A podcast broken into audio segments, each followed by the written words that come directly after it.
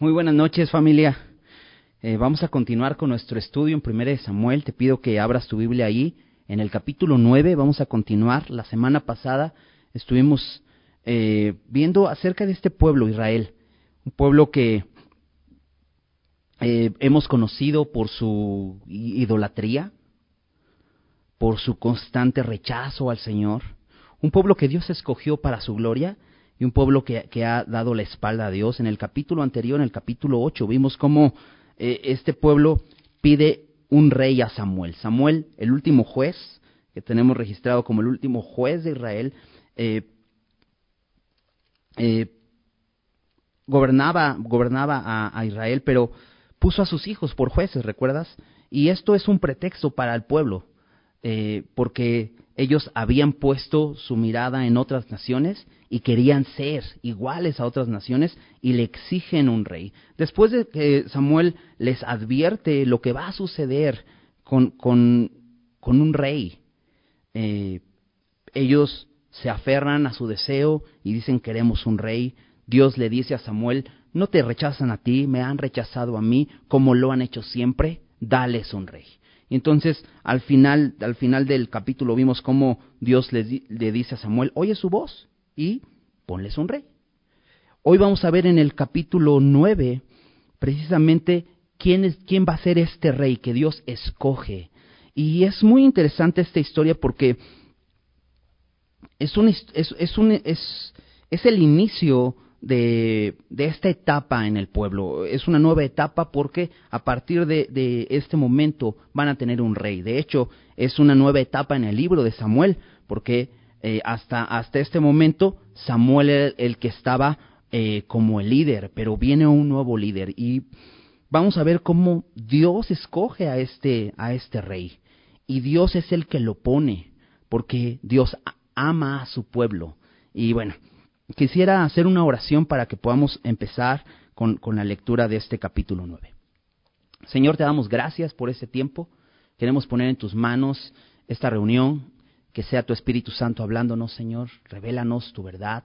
Abre nuestro entendimiento, pero principalmente, Señor, abre nuestros corazones para recibir tu palabra, Señor, y que nuestros corazones sean transformados por ella, Señor. Nos ponemos en tus manos, en el nombre de Jesús. Amén. Pues bien, dice eh, capítulo 9 de Primera de Samuel.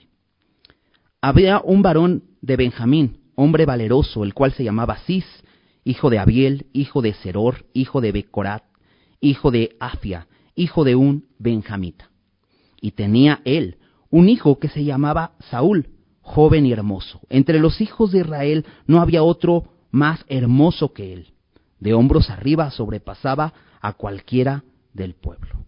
Y se habían perdido las asnas de Cis, padre de Saúl, por lo que dijo Cis a Saúl, a Saúl su hijo, toma ahora contigo alguno de los criados y levántate y ve a buscar las asnas. Y él pasó el monte de Efraín y de allí a la tierra de Salisa y no las hallaron. Pasaron luego por la tierra de Salim y tampoco. Después pasaron por la tierra de Benjamín y no las hallaron. Cuando vinieron a la tierra de Suf, Saúl dijo a su criado que tenía consigo, ven, volvámonos, porque quizá mi padre, abandonando la preocupación por las asnas, estará acongojado por nosotros. Él respondió, he aquí, ahora hay en esta ciudad un varón de Dios que es hombre insigne. Todo lo que él dice acontece sin falta.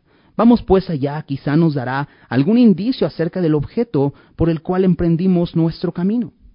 Respondió Saúl a su criado, vamos ahora, pero ¿qué llevaremos al varón? Porque el pan de nuestras alforjas se ha acabado y no tenemos que ofrecerle al varón de Dios. ¿Qué tenemos? Entonces volvió el criado a responder a Saúl diciendo, He aquí se halla en mi mano la cuarta parte de un ciclo de plata, esto daré al varón de Dios, para que nos declare nuestro camino. Entonces, nos introduce nuevos personajes en la historia, ¿no? Eh, primero nos habla acerca de un varón llamado Cis, un varón de Benjamín, pero nos, lo, pone como un, un varón eh, valeroso. Esto también se puede eh, traducir como un hombre de renombre, quizá un guerrero que por las eh, batallas que ha peleado, ha, ganado un renombre, también se puede identificar como un, como un hombre de, de buena posición, al tener un buen nombre ante el pueblo, tiene una buena posición económica y podemos leer que tenía criados. Esto, esto nos pone a un hombre de una buena posición. Este hombre llamado Cis dice que tenía un hijo llamado Saúl. Y este va a ser eh, el, personaje que vamos a estar viendo el día de hoy. Este hombre que es llamado por Dios, escogido por Dios para ser el rey, el primer rey, rey de Israel. Y nos describe a este hombre Saúl. Es Saúl, hijo de Cis, benjamita, de, la tribu de Benjamín. Si recuerdas, en, jueces, en el libro de los jueces, vimos a esta tribu eh, en riesgo de ser exterminada. porque Si recuerdas, de esta tribu salieron hombres malos que hicieron cosas perversas a una mujer, a la, a la concubina de un levita. No sé si recuerdas. Hombres que incluso tenían esta tendencia como, como, los, eh, eh, como los hombres de, de Sodoma, ¿no? Querían, querían eh, tener relaciones con este levita, eh, este levita saca a su mujer, abusan de ella y la matan prácticamente. Eh, y, el pueblo se molesta con, con, con Benjamín y los quieren exterminar. después suceden cosas y, no es exterminada esta tribu, pero eh, tenemos un antecedente de, de, esta tribu de Benjamín. Si recuerdas, Benjamín es el hijo menor de Jacob, el hijo que tuvo de su esposa Raquel, y de hecho Raquel muere cuando nace Benjamín. Entonces, es un poco el antecedente de esta tribu de Benjamín, porque vamos a ver un poco más adelante acerca de esto, pero eh, este Saúl es de esta tribu, de Benjamín. Pero como vemos, Saúl es, un joven que es hijo de un hombre rico, probablemente eh, de, un hombre de renombre, un hombre valeroso. Pero también nos dice algo más de Saúl, nos dice que es un hombre joven y hermoso.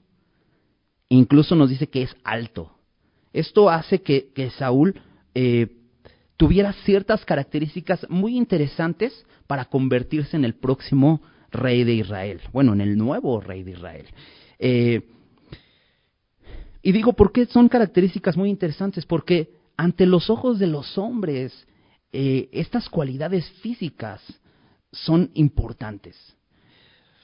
E, el, el, hecho de que una persona tenga, eh, venga de una buena familia, una persona sea joven, esto eh, implica que está todo lleno de fuerza, que, que sea hermoso, la hermosura física para el hombre es muy importante y bueno, en este caso que sea alto y, y, bueno, creo que definitivamente eh, dice que era muy alto, no solo era alto, sino era muy alto, dice que de hombros arriba sobrepasaba todo el pueblo, era una persona muy notable, ¿no? Una persona, y una persona alta es muy notable, ¿no? Eh,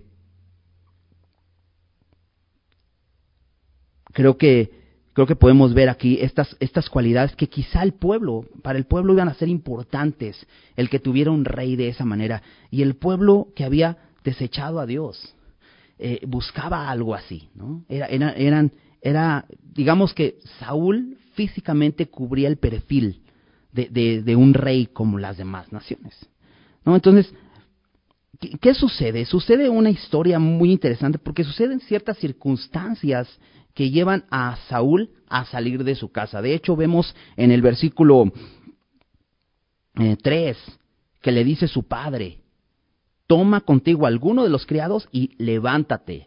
Esto, esto hace ver que Saúl no está levantado, probablemente está acostado, está sentado, está sin hacer algo. Eh, le dice, levántate y ve a buscar las asnas. Y dice versículo 4, y él pasó el monte de Efraín. Entonces, esto quiere decir una cosa y podemos ver algo más en, en Saúl. Es un, es un hijo obediente. ¿no? Toma a uno de sus criados, como le dice su padre, y sale. Y pasan por el monte de Efraín, pasan, llegan a Salisa, no hallan las asnas, llegan a Salim, tampoco las hallan, Después dice que pasaron por la tierra de Benjamín, esto es que recorren la tierra de Benjamín y tampoco, ¿no? Y fracasan ante, ante este eh, propósito que tenían de encontrar las asnas que se habían perdido. No dice cuántas asnas eran, probablemente se fueron en manada y por eso era tan importante ir a buscarlas, ¿no? Pero te decía, lo que hace Saúl es obedece lo que dice su padre. Vemos ante todo, pues, una buena cualidad en Saúl. Eh, pero llega el versículo 5 y es, es, interesante, ante el fracaso de no encontrarlas, dice el versículo 5, cuando vinieron a la tierra de Suf, Saúl dijo a su criado que tenía consigo, ven, volvámonos, porque quizá mi padre, abandonada la preocupación por las asnas, estará acongojada, acongojado por nosotros. Entonces vemos que Saúl se cansa pronto. Sin duda era un varón esforzado, porque el salir y, e ir sobre el monte de Efraín y pasar de una ciudad a otra no era nada sencillo. En aquel tiempo no había carreteras, no había eh, lugares cómodos por donde pasar, tenías que subir eh, montañas para llegar a ciertos lugares. El calzado no era el más apropiado, no podías traer tus caterpillar para poder escalar ni nada de esto. Eh, el calzado no era el adecuado. Eh, se necesitaba valor, se necesitaba fuerza y buen, voluntad para, para, hacer esto, ¿no? Sin embargo, llega el punto en que ante el fracaso Saúl se cansa y le dice, volvámonos. Y creo que esto sucede porque Saúl es alguien que es muy enfocado en sí mismo, alguien egoísta, eh, alguien que tiene defectos, alguien, aunque lo vemos eh, con cualidades físicas eh, agradables a los ojos de los hombres, pero empezamos a ver algunos defectos en su actitud. Y él quiere abandonar este cometido, que era encontrar las asnas. Eh, acompáñame a Hebreos, Hebreos 10, Hebreos 10, 35. El día, el día de ayer leía con mi familia eh, una porción en los Salmos, ¿no? Y, me llegó a recordar este, este, este versículo. Y eh, ahorita me gustaría que me acompañes igual al Salmo, al Salmo número, número 20, pero eh, el, en el versículo 35 del capítulo 10, ahí en Hebreos, dice, no perdáis, pues, vuestra confianza, que tiene grande galardón, porque os es necesaria la paciencia para que, habiendo hecho la voluntad de Dios, obtengáis la promesa. Sabes, me identifico con Saúl, porque muchas veces puedo empezar algo y lo dejo pronto. Creo que debemos aprender a continuar en lo que Dios nos ha encomendado. ¿no? Por eso dice este, este pasaje en Hebreos, no, no pierdas la confianza, no, no, te canses.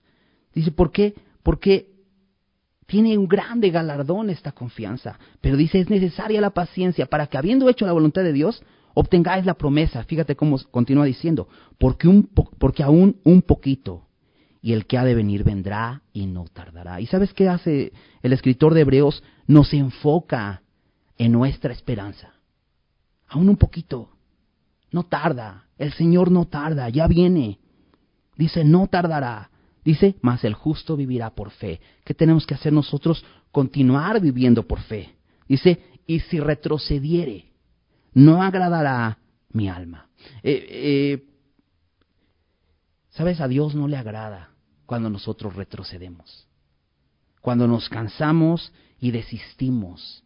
Y muchas veces puede ser como en el caso de Saúl, cuando estamos enfocados en nosotros mismos. Saúl dice, es que qué tal si mi, si mi padre pues ya no se preocupa tanto por las asnas, sino por nosotros, está preocupado porque ¿qué nos pasó? Pero Saúl tenía una tarea, un cometido, y está queriendo abandonar ese cometido. Versículo 39 ahí en Hebreos 10 dice, pero nosotros, me encanta este versículo, no somos de los que retroceden para perdición, sino de los que tienen fe para la preservación del alma. ¿Sabes? La fe en el Señor es tan importante. Y después, capítulo 11 de Hebreos, empieza a hablar de todos estos hombres de fe. Y nos da ejemplo cómo por medio de la fe podemos alcanzar aquello que es nuestro propósito. algo interesante que sucede regresando al pasaje en 1 Samuel 9. Dice en el versículo 10, él le respondió, ¿quién? Bueno, Saúl le había dicho al criado, vámonos de regreso. Ya no las encontramos, están yo creo que muy preocupados por nosotros. El, criado responde, he aquí ahora, hay en esta ciudad un varón de Dios que es hombre insigne, todo lo que él dice acontece sin falta. Vamos pues allá. Quizá nos dará algún indicio acerca del objeto por el cual emprendimos nuestro camino. Me encanta porque este siervo, a diferencia de Saúl, es un hombre que quiere obtener eh, eh, el, fin de, lo que, de lo que inició. No se quiere quedar a la mitad y anima a Saúl. Qué importante, ¿no? Ah, creo que hay un, hay, hay un gran contraste entre, entre el siervo y el amo, sin duda. En primera podemos ver en este siervo que él sabe que en esa ciudad hay un hombre de Dios. No vemos a Saúl sabiendo esto.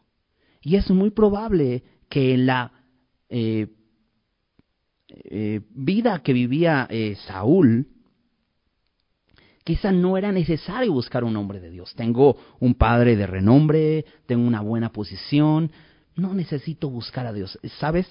Creo definitivamente que en los momentos de aflicción es cuando más buscamos a Dios. Y alguien que es siervo, alguien que trabaja, alguien que, es, eh, que, que, está bajo autoridad de otra persona, sabe que es necesario buscar al Señor. Eh, muchos, muchos de los de los esclavos en Estados Unidos en este tiempo de, de esclavitud que había y que lucharon mucho por abolir la esclavitud en Estados Unidos, eh, fueron hombres que confiaban en Dios, incluso algunos de ellos escribían himnos de confianza en Dios, porque en esa esclavitud eran, eran afligidos y necesitaban confiar en Dios. No vemos aquí que precisamente este criado estuviera confiando en Dios, sin embargo sabía que en esa ciudad había un hombre de Dios.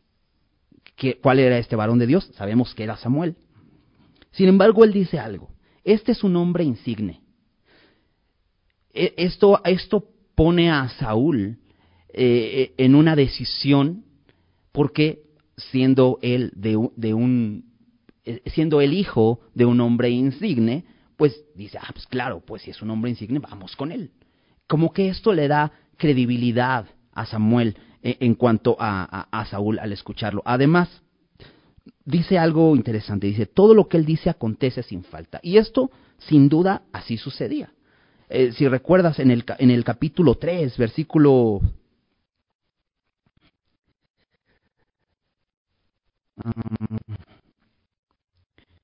versículo 19, dice, y Samuel creció y Jehová estaba con él y no dejó caer a tierra ninguna de sus palabras. Entonces, ciertamente este, este criado conocía algo de Samuel, había escuchado algo y dice, todo lo que dice acontece sin falta. Entonces, esto anima a Saúl, dice, dice el, eh, el, criado, vamos allá, quizá nos, nos dará eh, un indicio acerca del objeto por el cual emprendimos nuestro camino. ¿no? Creo que es importante ver el ejemplo de este, de este de este, de este siervo y considerar ser siervos. Siervos que no desmayan, siervos que trabajan hasta llegar a la meta. ¿No? Como leíamos en Hebreos, no somos de los que retroceden para perdición, sino de los que tienen fe. De los que tienen fe para la preservación del alma. Es importante no retroceder. Continúa diciendo el pasaje. Respondió Saúl a su criado, vamos, eh, vamos ahora. Dice, pero ¿qué llevaremos al varón? Porque el pan de nuestras alforjas se ha acabado y no tenemos que ofrecer al varón de Dios. ¿Qué tenemos? ¿Sabes qué veo aquí en este versículo? Que, que Saúl es animado a ir, pero se preocupa por lo que no tiene. Dice, ¿qué le vamos a dar? Ahora, no es que Samuel requiriera algo, no es que Samuel pidiera algo. De hecho, definitivamente un hombre de Dios no iba a pedir como, como una ofrenda. Recuerda, los, los hijos de, de, Samuel habían caído en la avaricia. Samuel no creo definitivamente que fuera a pedir algo, pero mm, quizá en, el, en el corazón de Saúl hay, hay, una buena intención en esto. Y, y podemos ver una buena cualidad moral en Saúl en el sentido de que es generoso. No quiero ir con las manos vacías. Si nos va a ayudar, yo quiero llevar algo. Y entonces, casualmente, casualmente, el, el, criado responde en el, en el versículo 8, He aquí se halla en mi mano una cuarta parte de un ciclo de plata. Esto daré al varón de Dios para que nos declare nuestro camino. Eh, este criado también piensa, pues seguramente nos va a cobrar, entonces traigo algo aquí. Pero mira, casualmente, ¿qué crees que me encontré en la bolsa? Un cuarto de ciclo de, de plata. Pues esto nos puede servir. Y, y vemos algo en este pasaje, en lo general, que podemos pensar que todas las cosas están ocurriendo por casualidad. Por casualidad, un día se le perdieron las asnas a Cis. Por casualidad, pues tuvo que ir Saúl como su hijo. Y qué interesante que entre los criados que había en la casa de Saúl, escoge a este criado. Un criado muy útil en este momento, podemos ver por qué este criado sabía que había un hombre insigne en esta zona. Ahora sabemos que que Samuel estaba ahí vivía muy cerca de esa zona y en, el capítulo 1 de Primera de Samuel cuando nos presenta a, nos presentan a Samuel pero desde su familia, desde su padre, en el versículo 1, el capítulo 1 dice, hubo un varón de Ramataim de Sofim, y ellos estaban en Suf, del monte de Efraín que se llamaba Elcana, hijo de Jeroam, hijo de Liu, hijo de Tohu, hijo de Suf efrateo. Entonces, una coincidencia es que las asnas eh, no se hayan encontrado y ellos hayan terminado hasta Suf, donde vivía Samuel. Samuel en, en algún momento, bueno, en el, en el, momento que su madre lo entrega al sacerdote Eli, recuerdas, eh, se, va, se va a vivir a Silo. Pero después de, de, vivir en Silo un tiempo y cuando el arca es llevada con los filisteos y la regresan y solamente llega hasta Kiriat Jearim, Samuel se va a Ramá. De hecho, en el, en el, capítulo 7, al final del capítulo nos dice que, eh, en el versículo 17, dice que después volvía a Ramá porque allí estaba su casa. Esto quiere decir que se fue a vivir de donde era su familia, eh, que, de Ramataim, que era, era su padre de ahí. Entonces ahí se va a vivir muy cerquita de esta zona donde están ahorita. Entonces, parece una coincidencia que todo esto sucede. Y te decía, por coincidencia, el criado trae dinero. Qué interesante, ¿no? El amo no trae, pero el criado sí trae un poco de dinero y entonces pueden ir. Entonces esto anima a Saúl a decir, pues vamos. Nos, nos dice un dato eh, histórico aquí, el versículo 9. Antiguamente, dice, en Israel, cualquiera que iba a consultar a Dios decía, venid, vamos al vidente, porque al que hoy se llama profeta, entonces se le llamaba vidente. Esto es que recibía visiones y así identificaban a los que nosotros conocemos como profetas. Sabemos que eh, Samuel era un profeta, pero en este momento de la historia se les llamaba un vidente. ¿Sabes? Aunque Dios podría hablarnos con visiones, con sueños y con apariciones, cosas así, a Dios le gusta hablar. Me encanta saber esto y ahorita vamos a ver más acerca de esta relación que tenía Samuel con Dios, porque a Dios le gusta hablar. Sabes, Dios nos ha dejado su palabra para que podamos relacionarnos con Él y Él nos hable. ¿no? Aunque le llamaban vidente, pero vamos a ver que Samuel era un hombre que escuchaba a Dios y hablaba con Él. Se relacionaba de esta manera. Dice versículo 10. Dijo entonces Saúl a su criado, dices bien anda, vamos. Y fueron a la ciudad donde estaba el varón de Dios. Entonces vemos aquí a, Saúl convencido de que lo que su criado decía era lo correcto. ¿Sabes qué puedo ver aquí?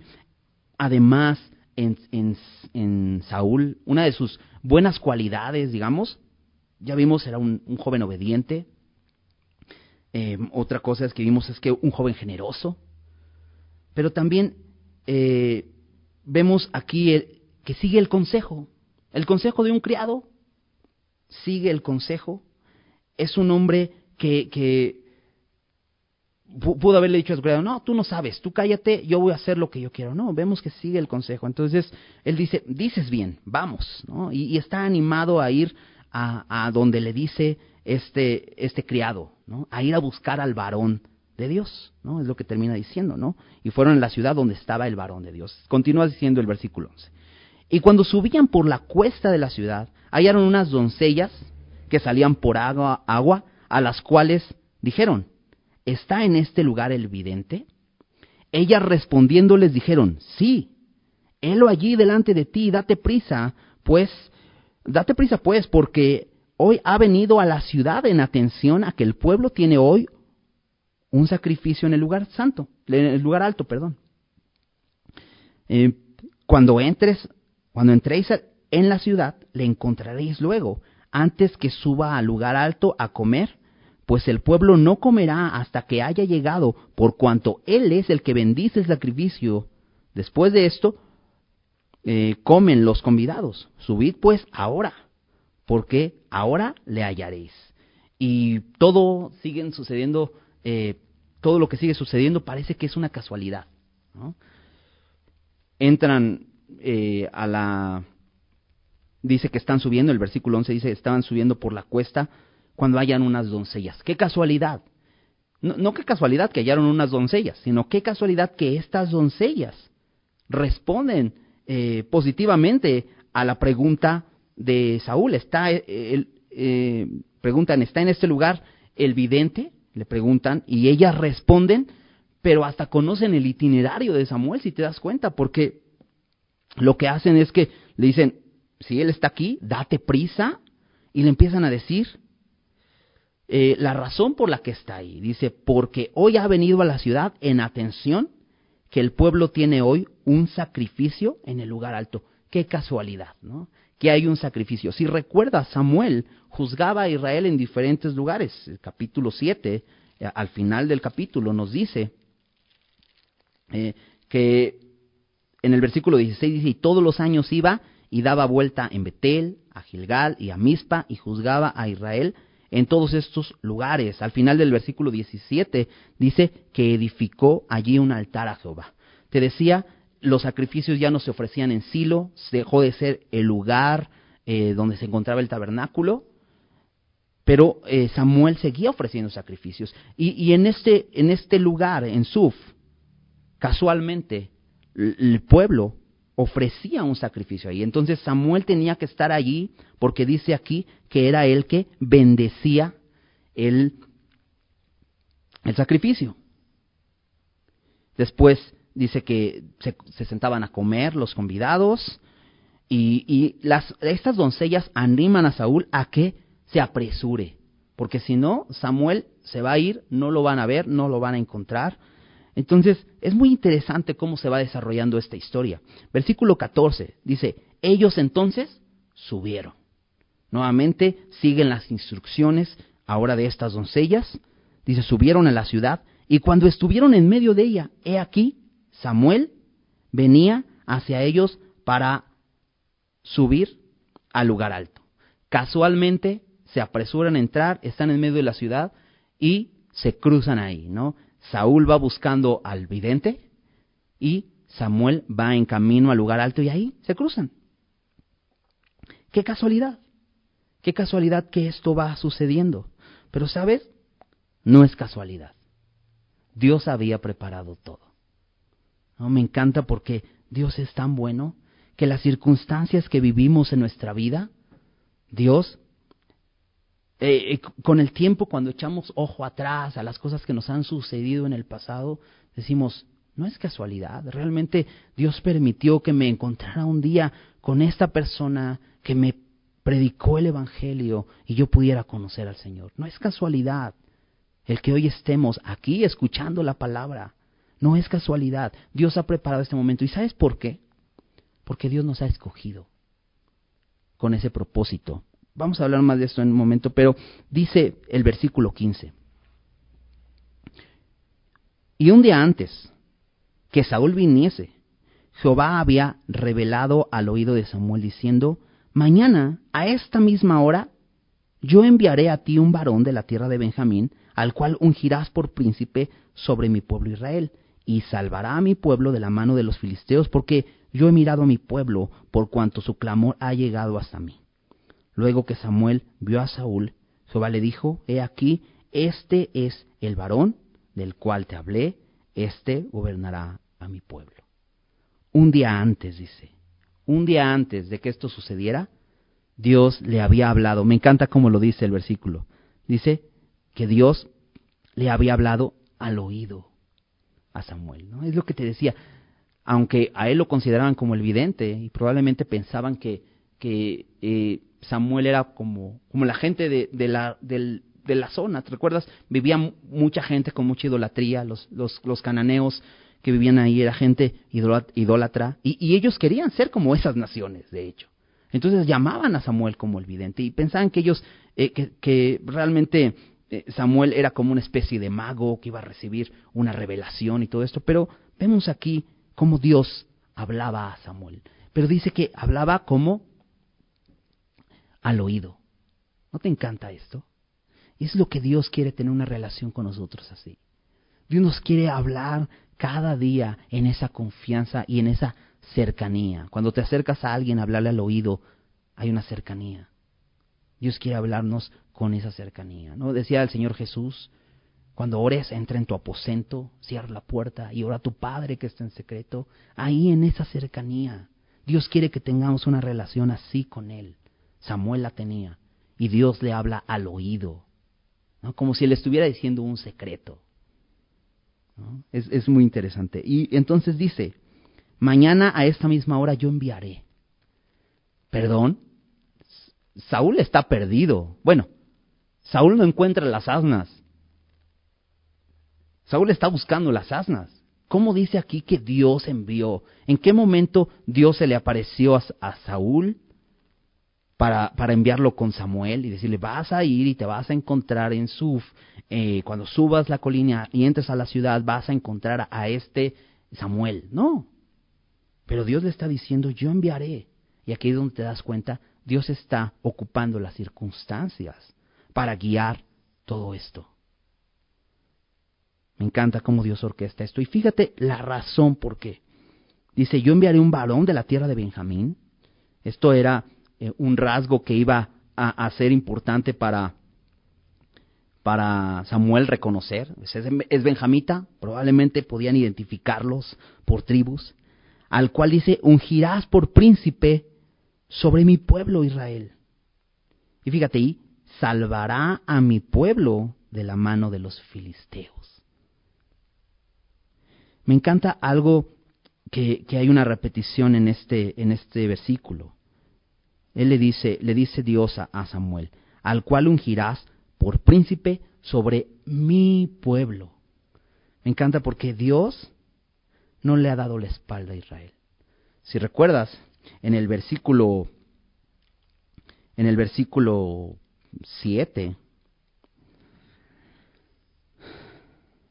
este versículo es, es, es, es, muy interesante, eh, muy fuerte, ¿no? El versículo 7 de capítulo 8, en el, en el capítulo anterior, dice, eh, le dijo Dios a Samuel, oye la voz del pueblo en todo lo que te digan, ¿por qué? no te han desechado a ti, dice, sino a mí me han desechado para que no reine sobre ellos. Esto fue lo que hacen cuando ellos piden un rey para ser como las demás naciones. Pero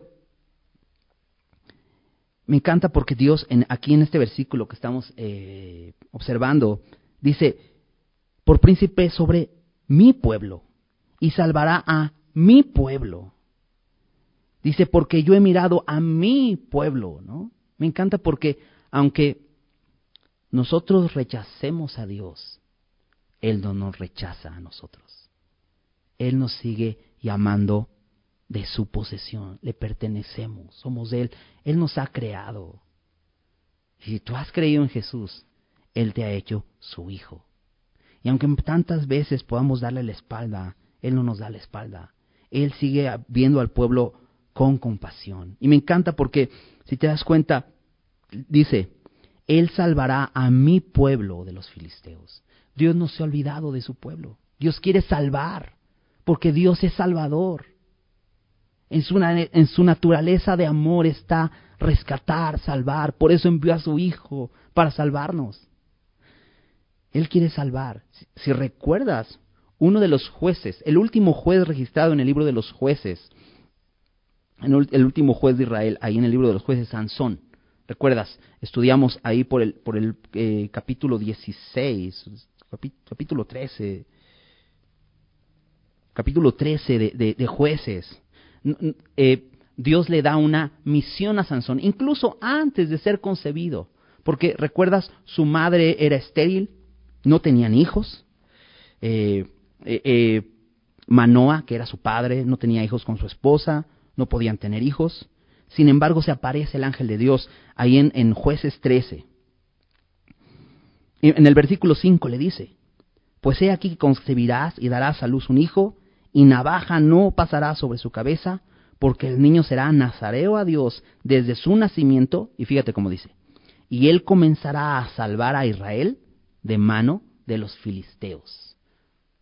E, el pueblo de Israel era afligido grandemente por este, por este, eh, estos filisteos, un, enemigo eh, pues difícil, muy difícil, muy poderoso. Y, lo hemos visto desde entonces, eh, aplastando constantemente a Israel, Israel perdiendo ante este, ante este ejército. Em, pero Dios no se ha olvidado. Dios envió a Sansón para empezar, dice ahí, él comenzará a salvar a Israel de los filisteos. Y si, te, y si recuerdas esta vida de Sansón, una vida terrible, ¿no? Un, hombre eh, que se dejaba llevar por sus pasiones, termina muriendo y destruyendo a gran cantidad de los príncipes de los filisteos, pero muriendo, ¿no? Eh, esta nación sigue afligiendo a Israel y la hemos visto en los capítulos anteriores. Sin embargo, el propósito, aquí dice el propósito de Saúl. Dice, y salvará a mi pueblo de los filisteos. ¿Sabes? Tristemente, Saúl no terminó con su propósito, así como no quería, eh, eh, como ya se quería regresar. Así no termina. De hecho, Saúl muere en una batalla contra los filisteos. Eso es muy interesante. Pero Dios tenía propósito para él. Dios tenía el propósito de que él salvara a su pueblo de los filisteos. Pero dice la razón. Dice, porque yo he mirado a mi pueblo. Me encanta el Señor. Dios es tan bueno, Dios es amor. Y Él mira.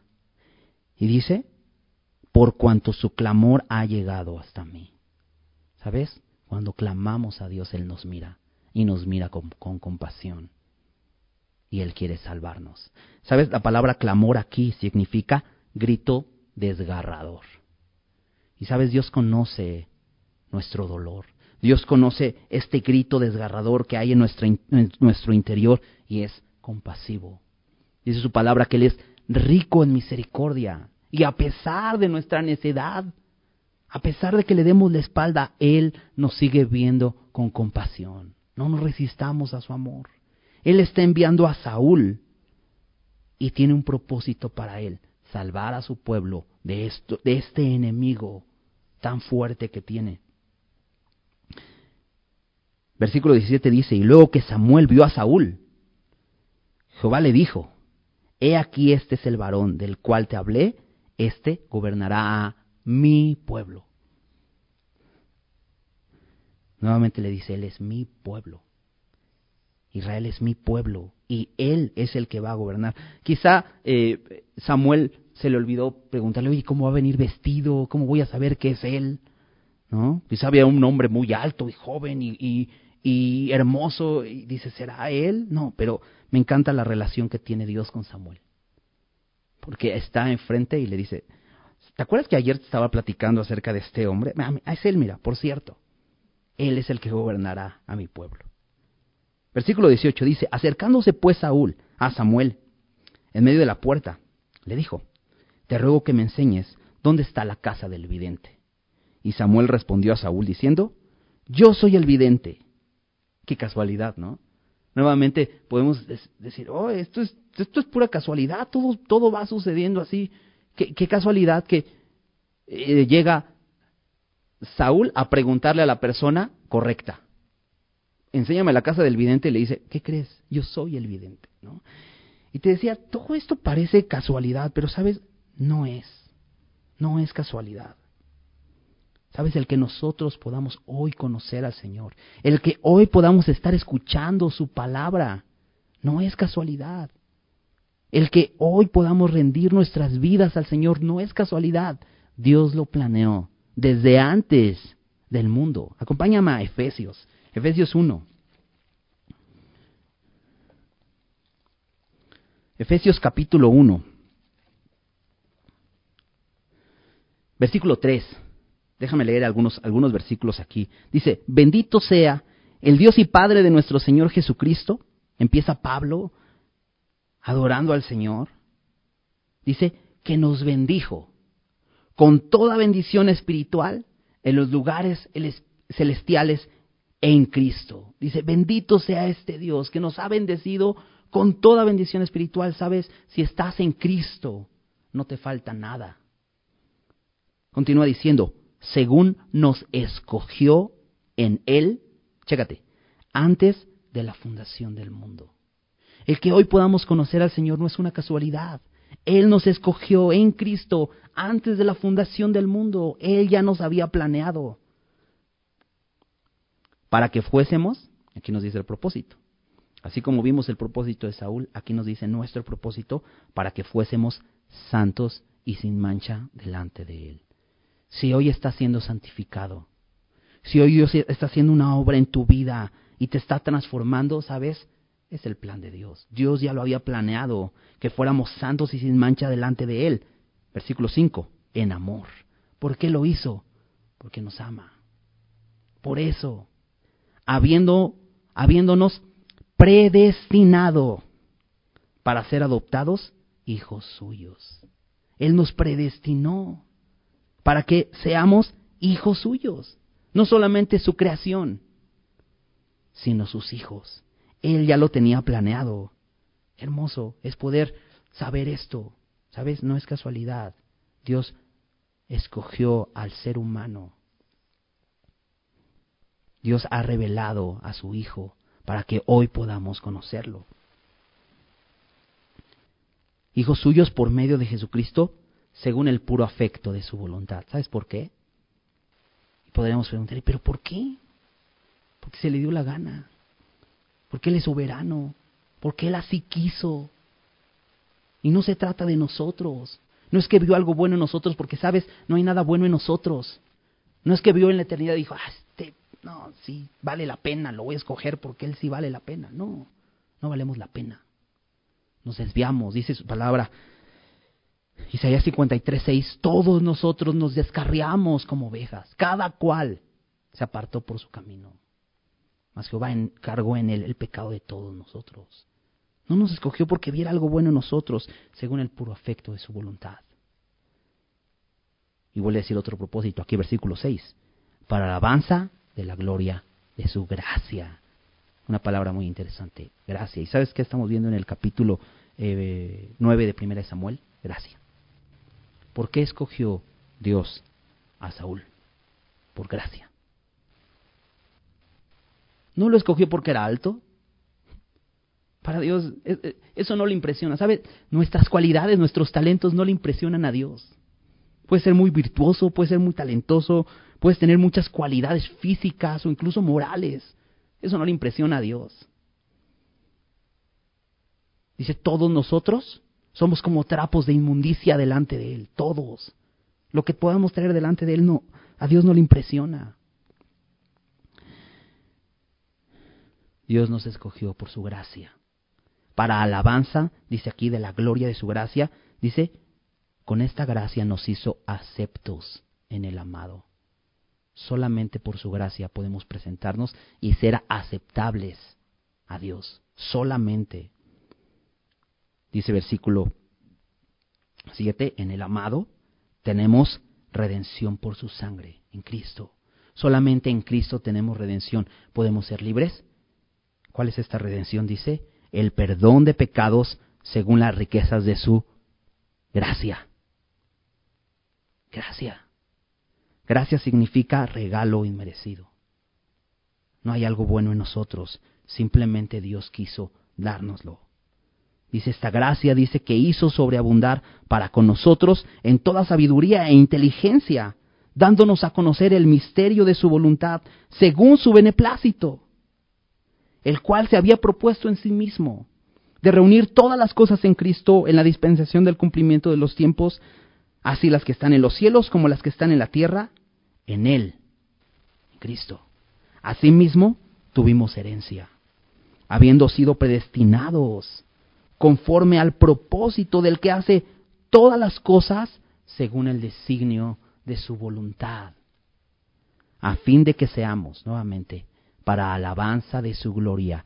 Nosotros los que primeramente esperábamos en Cristo, dice Pablo, nosotros los judíos que primeramente esperábamos en Cristo, Saúl está entre ellos. Dice, Dios nos creó para la alabanza de su gloria. Dice, le está hablando a los gentiles, a la iglesia de Efeso en él también ustedes, en él también vosotros, habiendo oído la palabra de verdad. No fue lo que oímos. Un día nos fue revelada esta palabra de verdad. Dice el Evangelio de nuestra salvación. El Evangelio. El Evangelio dice que eres pecador, pero que Dios en su gracia envió a su Hijo, a pesar de que no mereces estar en su gloria y ser parte de su familia. No, tienes acceso a Él. Él envió a su Hijo para abrir un camino a Él. Ese es el Evangelio. Murió en una cruz para pagar por tus pecados y resucitó al tercer día. Ese es el Evangelio. Y nosotros, habiendo oído esta palabra de verdad, el Evangelio de nuestra salvación, y habiendo creído en Él, sabes, no basta con solo escuchar, porque vivimos en una cultura cristianizada. La gente ha escuchado alguna vez de que Cristo murió y resucitó. Hay hasta películas. La gente ha escuchado este mensaje, pero no basta con escucharlo. Dice aquí, habiendo oído la palabra de verdad, el evangelio de nuestra salvación y habiendo creído en él, fíjate, dice, fuisteis sellados con el Espíritu Santo de la promesa, que es las arras de nuestra herencia hasta la redención de la posición adquirida para alabanza de su gloria. Sabes, tenemos un propósito, así como eh, Saúl tenía un propósito. Y Dios lo escogió por gracia y le dio un propósito. Así tú y yo tenemos un propósito. ¿Cuál es? Alabanza de la gloria de su gracia. Nos, nos, nos salvó para su gloria. Regresemos a primera de Samuel. Las cosas no suceden por casualidad. El que hoy estemos aquí conociéndolo, sabes, Dios ya nos había escogido. Y ha permitido circunstancias en nuestra vida. Nosotros en nuestra necedad nos desviamos, pero Él incluso encamina estas circunstancias para venir a Él, sin duda, porque nos ama. Y entonces aquí se encuentra Saúl con Samuel. Saúl simplemente buscando, buscando las asnas, pero Dios tiene un propósito mayor. En versículo 19 dice, y Samuel eh, respondió a Saúl diciendo, yo soy el vidente, sube delante de mí al lugar alto y come conmigo y por la mañana te despacharé. Saúl estaba muy preocupado porque ¿qué le llevaré al vidente? Y llega de pronto.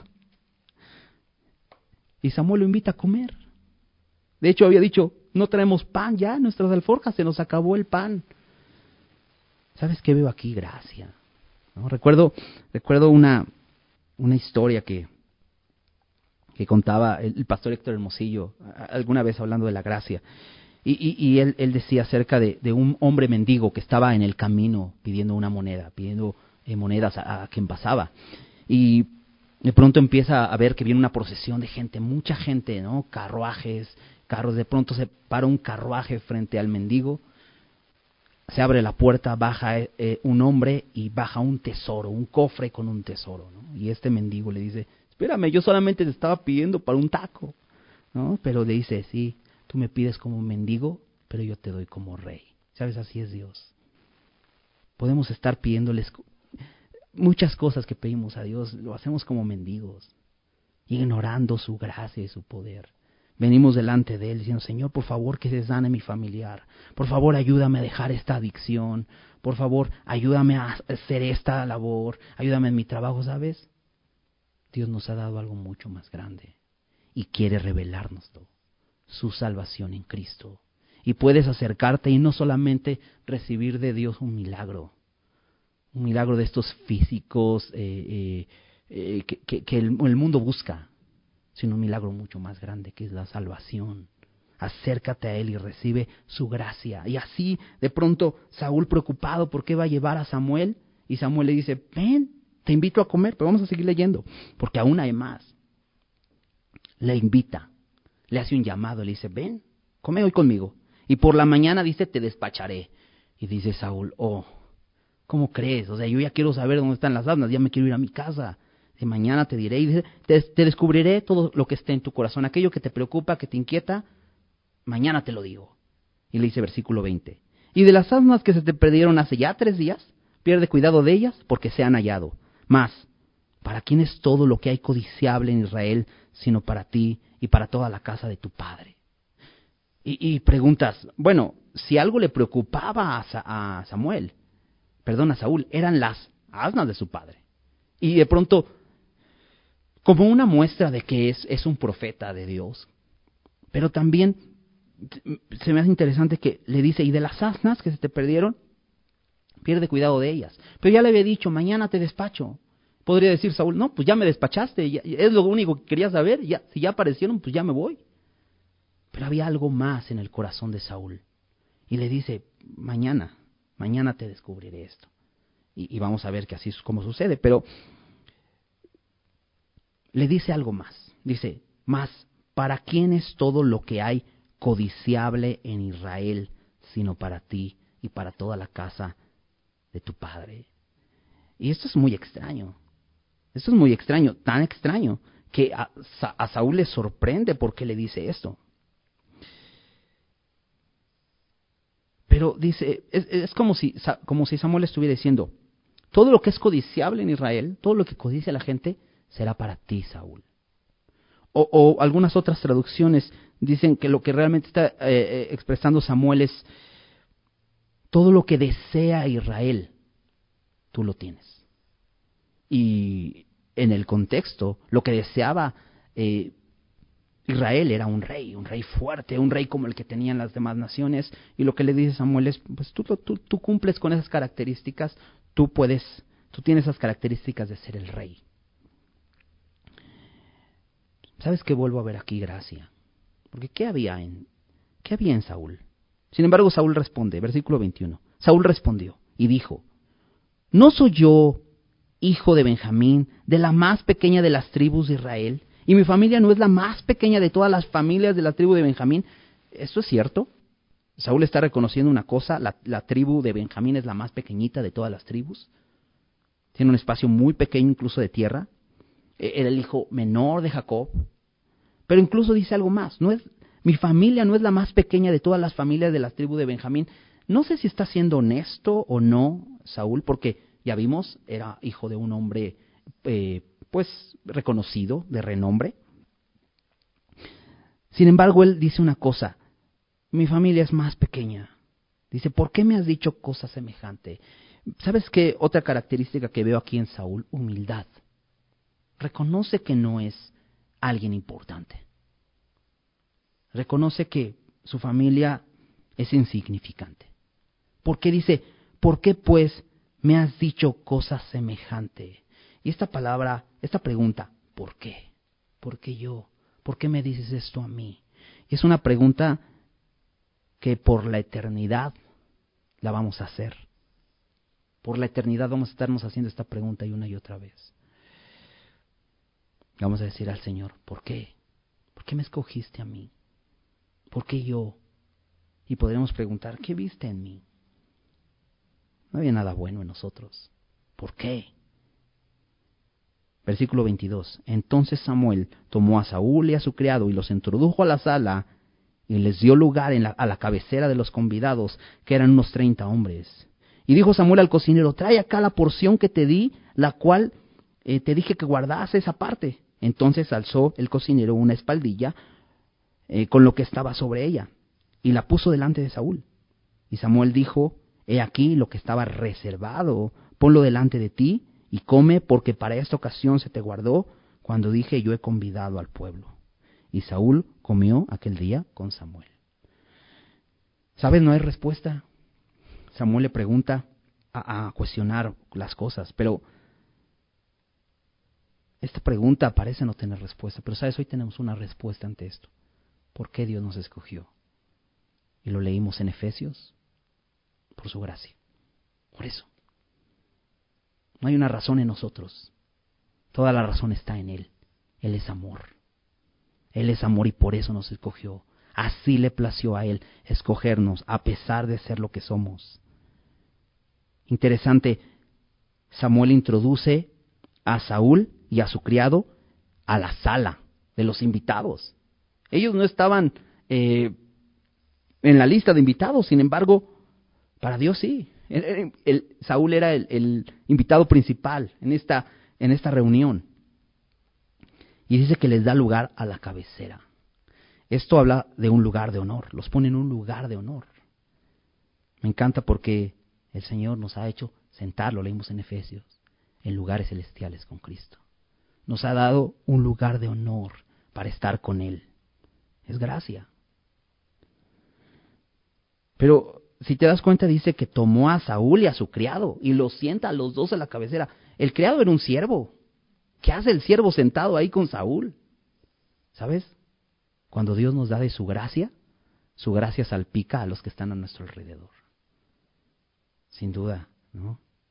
Hace algunos años cuando decidimos rendir nuestro corazón al Señor, mi, esposa y yo, entendiendo su gracia, recibimos su salvación, ¿sabes? Esto ha salpicado a nuestra familia. Nuestros hijos han sido salpicados con su gracia. Nos ha hecho sentar en un lugar de honor y ahí con nuestra familia, ¿no? Eso, es hermoso. ¿no? Eso es lo que sucede. Y de pronto el siervo está sentado también a la cabecera.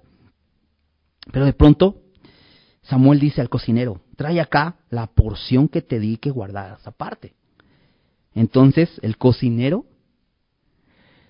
eh, alza, dice, alza una espaldilla con lo que está sobre ella, un corte así, como nos gusta, ¿no? Un pedazo de carne especial, dice, una porción que había guardado aparte, y la puso delante de Saúl, y le dice Samuel, he aquí lo que estaba reservado, Dios ya lo había dispuesto, ponlo delante de ti y come, porque para esta ocasión se te guardó.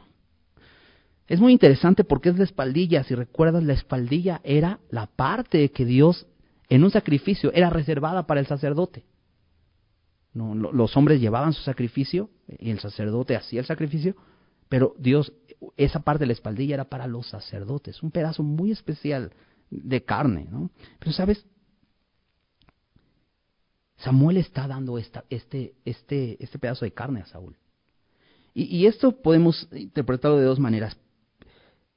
Una es que Saúl, perdón, Samuel está diciéndole a Saúl, mi labor se ha acabado aquí. Yo era el que gobernaba este pueblo como juez, pero a partir de hoy yo lo cedo. Me encanta porque Samuel no está aferrado a una posición. Samuel ha entendido lo que Dios le ha dicho, no te han rechazado a ti, me han rechazado a mí. Entonces, con humildad, él toma la porción y se la da. Me encanta. Acompáñame rápidamente al Salmo 73. Salmo 73. Ese salmo es, muy hermoso, pero en, el versículo 25 hay, hay algo que dice aquí Asaf, que es el que escribe este salmo. Él dice, ¿a quién tengo yo en los cielos sino a ti? Y fuera de ti nada, nada deseo en la tierra. Asaf había entendido que Dios era el único que necesitaba. ¿Sabes? Samuel había entendido esto. Dice, aunque me pueda tocar un buen pedazo de carne, ¿no? Esta espaldilla, llena de buen sabor. ¿Sabes? Yo tengo en los cielos a Dios. ¿Sabes? Nada de lo que hay en esta tierra lo deseo. Versículo 26 aquí en, en Salmo 73 dice, mi carne y mi corazón desfallecen. Y podría decir Samuel, sabes, ya estoy viejo. Mi carne ya está vieja, ya desfallezco mi corazón desfallece. Dice, pero la roca, más la roca de mi corazón y mi porción. Esta porción, dice, es Dios para siempre. Samuel había entendido algo. Esta porción de carne no era tan importante como la porción que tenía de tener una relación con el Señor. Qué Qué bello es esto. Le otorga ese, ese, ese, esa porción especial a, a Saúl. Versículo 25. Y cuando hubieron descendido del lugar alto, él habló con Saúl en el terrado. No solamente come con, eh, con Samuel, eh, Saúl, sino también platica con él. Y se quedan, al parecer, hasta tarde platicando en el terrado, probablemente diciéndole todas estas cosas, qué es lo que significan. Al otro día, madrugaron, y al despuntar el alba, Samuel llamó a Saúl, que estaba en el terrado, y le dijo, levántate. Lo, mismo le dijo su padre, levántate. Samuel está acostado. Y sabes, veo nuevamente en, en Saúl obediencia. Dice, levántate para que te despida. Luego se levantó Saúl. Y salieron ambos, él y Samuel. Y descendiendo ellos al extremo de la ciudad, dijo Samuel a Saúl, di al criado que se adelante. Y se adelantó el criado, obediencia. ¿no? Mas espera tú un poco para que te declare la palabra de Dios. Saúl ha recibido la gracia de Dios, la gracia de ser escogido, ¿no? Dios lo escoge para salvar a su pueblo, la gracia de ser convidado a la mesa, sentado en un lugar de honor, dándole una porción especial, pura gracia. ¿Sabes qué necesitamos aparte de la gracia? Nada. La gracia es suficiente. La gracia del Señor es suficiente. Va a haber gente que va a llegar y te va a decir, no, no, no, sí, está bien creer en Jesús, pero necesitas hacer esto. No necesitas guardar los mandamientos, necesitas hacer esto, necesitas hacer lo otro. ¿Sabes? No necesitamos nada, la gracia es suficiente. Pero yo veo aquí algo que es importante después de recibir la gracia. Le dice al final del, pasaje, dice Samuel a Saúl, mas espera tú un poco para que te declare la palabra de Dios. ¿Sabes? Lo único que necesitamos al haber recibido la gracia de Dios es la palabra. Porque la palabra nos va a llevar a recordar la gracia que hemos recibido todo el tiempo. De hecho, es la forma de crecer en la gracia. La palabra nos da su gracia. ¿Sabes? Hubo un hombre, hubo un hombre llamado Saulo de Tarso. Que por cierto, eh, Saulo es Saúl. Y por cierto, Saulo de Tarso, lo conocemos, Pablo, el apóstol Pablo. Pero Saulo eh, es descendiente de Benjamín también. Eh, más de mil años después de este hombre Saúl. Pero este hombre también recibió la gracia de Dios. En Gálatas, en Gálatas 2.21 Pablo dice, no desecho la gracia de Dios. Pues si por la ley fuese la justicia, entonces por demás murió Cristo. No, no desecho la gracia de Dios, la gracia me es suficiente. Y en Primera de Corintios 15, él habla acerca de esta gracia. Primera de Corintios 15, versículos 9 y 10. Él dice, porque yo soy el más pequeño de los apóstoles. ¿Recuerdas que Saúl también dijo, eh, yo soy pequeño, insignificante? Bueno, Saulo o Pablo reconoce una cosa. Soy el más pequeño. Y si, y si, y si podemos, y bueno, conocemos la historia de Pablo y sabemos que este era un hombre fuerte, valeroso, eh, con fe, ¿no? Valiente, que fue y predicó aquí y allá. Vamos a ver por qué. Sigue diciendo ahí el versículo. Que no soy digno de ser llamado apóstol. Dice, porque perseguí a la iglesia de Dios. Él recuerda, sabes, mi pasado es oscuro. Yo perseguí a la iglesia de Dios, no soy digno de ser llamado apóstol, pero dice, pero por la gracia de Dios, soy lo que soy. ¿Sabes por qué soy lo que soy? Por la gracia de Dios. Dice, dice además, y su gracia ha nacido en vano para conmigo. Y esa es la pregunta. La gracia de Dios que has recibido se ha revelado a ti, lo has escuchado, has creído en Él, lo que leímos en Efesios, te ha llenado de bendiciones porque Él te ama simplemente y te escogió. ¿Ha sido en vano la gracia de Dios en tu vida? ¿Sabes? Vamos a seguir viendo acerca de este hombre Saúl y cómo esta gracia que Dios le dio fue en vano en su vida. Se volvió orgulloso, se volvió soberbio, despreció la gracia de Dios. Pero sabes, dice Pablo aquí en 1 Corintios 15, por su gracia soy lo que soy. Su gracia no ha sido en vano para conmigo, dice además, antes he trabajado más que todos ellos. Y podría decir, ah, qué orgulloso Pablo. No, dice, pero no yo, sino la gracia de Dios conmigo. ¿Sabes? La gracia es lo único que necesitamos. Ese rey que da en abundancia y derrocha su amor, que nos escogió por su pura gracia, que no merecemos nada y que podremos preguntar, pero ¿por qué yo? Diría Marcos Vidal, ¿no? ¿Quién soy yo para que me hayas amado? Y sí, podemos preguntar esto. ¿Y quién soy? Sabemos quiénes somos. Escogidos por gracia, pero que no se en vano en nuestra vida. Que no se en vano. Si tú no has recibido la gracia de Dios, sabes, Dios te ama. Y ha enviado a su Hijo para salvarte. Te ha escogido desde antes de la fundación del mundo. Te creó para su gloria. Solamente tienes que creer en Jesús. Al escuchar este Evangelio, solo cree en Jesús. Y Él promete sellarte con el Espíritu Santo de la promesa. ¿Por qué no hacemos una oración? Señor, gracias porque nos amas. Gracias porque nos escogiste por tu gracia. Gracias, Señor, porque diste a tu Hijo en la cruz, Señor, para salvarnos, Señor. Te compadeciste de nosotros, viste nuestro clamor, viste nuestro sufrimiento, Señor. Y Señor, enviaste a tu Hijo. Te damos gracias, Señor. Gracias, Señor, por la obra que has hecho en nuestras vidas. Y gracias, Señor, porque hoy podemos reconocer que tu gracia es lo único que necesitamos. Señor, pero no queremos que sea en vano en nuestra vida, sino así como decía el apóstol Pablo, Señor, que tu gracia actúe en nosotros de una manera, Señor, que podamos servirte y que no sea desperdiciada nada de esa gracia, Señor, que tú derrochas con amor hacia nosotros, Señor. Señor, te ruego esto, haz tu obra en nuestras vidas, Señor, y que tu gracia, Señor, nos transforme cada día, Señor, y nos lleve a vivir para tu alabanza, Señor, para tu gloria todo el tiempo, Señor, para alabanza de la gloria de tu gracia. Señor, llénanos con tu Espíritu Santo para poder vivir para ti.